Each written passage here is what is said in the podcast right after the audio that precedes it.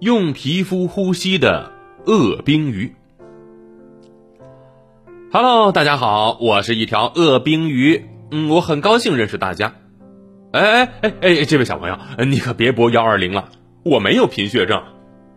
呃，或许我看起来是比较惨白的，嘿，这是因为啊，我们恶冰鱼除了我们的粉红色心脏以外，其他的部位啊都是透明的。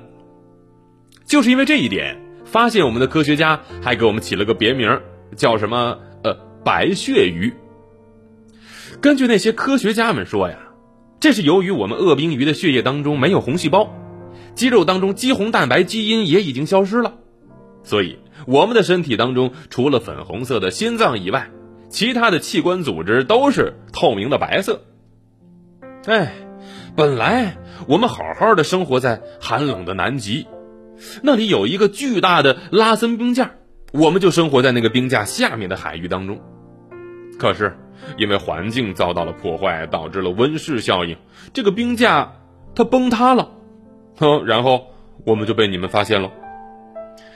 哎呀，说到这儿，可能你们会觉得很奇怪，我这个这么小的鱼是怎么生活在这么寒冷的海域当中呢？不怕冻死吗？哈哈哈！哎呀，我们当然不怕了。这儿的海域水温大概在零下一点五度左右，但是啊，我们血液的冰点呢在零下二点零度到二点一度之间，所以我们可以很好的活下来。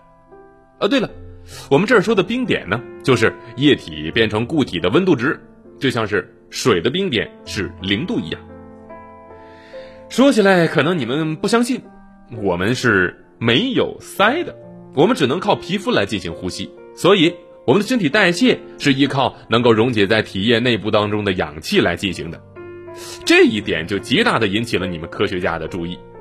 经过了他们一番的研究，科学家们认为，我们恶冰鱼生活在寒冷的海域，海水温度越低，那么海水的溶氧量就越大。